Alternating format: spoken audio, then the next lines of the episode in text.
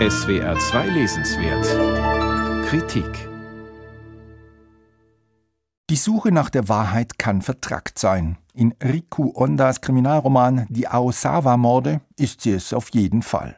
Die japanische Autorin umkreist darin kunstvoll ein fiktives, knapp 50 Jahre zurückliegendes Verbrechen und dessen lang anhaltendes mediales Echo.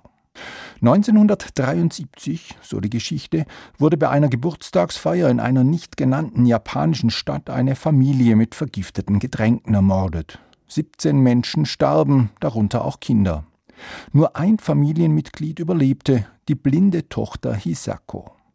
Später machte die Polizei zufällig jenen Mann ausfindig, der seinerzeit die Getränke lieferte, allerdings zu spät. Der Mann hatte Selbstmord begangen und die Tat in einem Abschiedsbrief eingeräumt. Die Ermittler legten den Fall zu den Akten, auch wenn zentrale Fragen, wie etwa die nach einem Motiv, offen blieben. Zehn Jahre später, also Mitte der 1980er Jahre, machte sich eine junge Frau daran, den Fall zu recherchieren. Sie schrieb ein Buch darüber, das ein Bestseller wurde.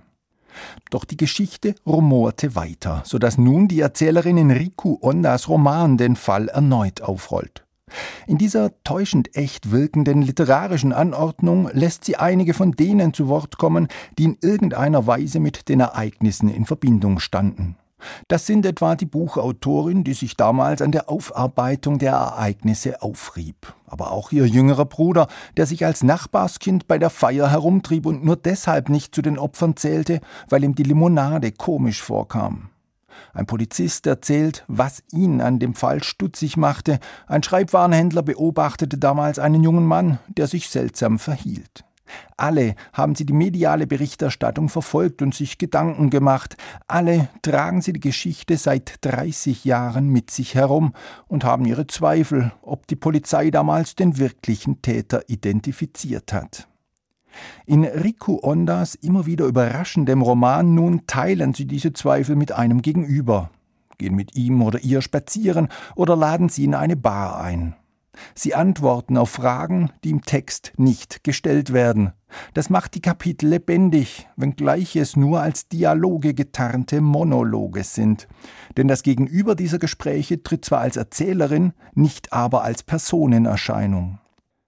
In jedem Kapitel wendet sich diese namenlose Erzählerin einer anderen Figur zu. Wer das ist, wird jeweils erst allmählich erkennbar, wenn sich aus bereits bekannten Details vorangegangener Kapitel eine Person schält und sich gleichzeitig die Geschichte durch die neue Perspektive ein wenig verändert.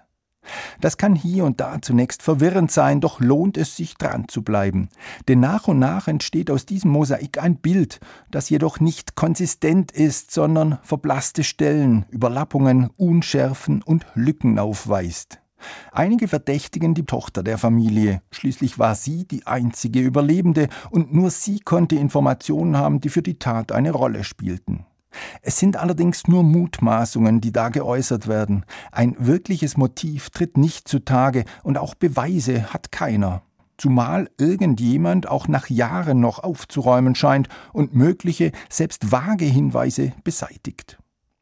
Es ist keine Ermittlung, sondern eher eine kleinteilige, behutsame Spurensuche, auf die Riku Onda ihre Erzählerin schickt und damit in ein komplexes literarisches Arrangement einbindet.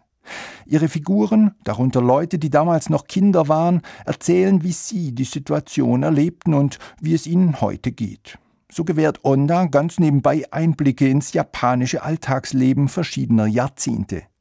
Es sind klug und präzise komponierte, von Nora Bartels sensibel übersetzte Miniaturen versehrter Leben, die sich da um einen Erzählkern gruppieren und sich allmählich zu einem schillernden und glänzend erzählten Spannungsroman verdichten.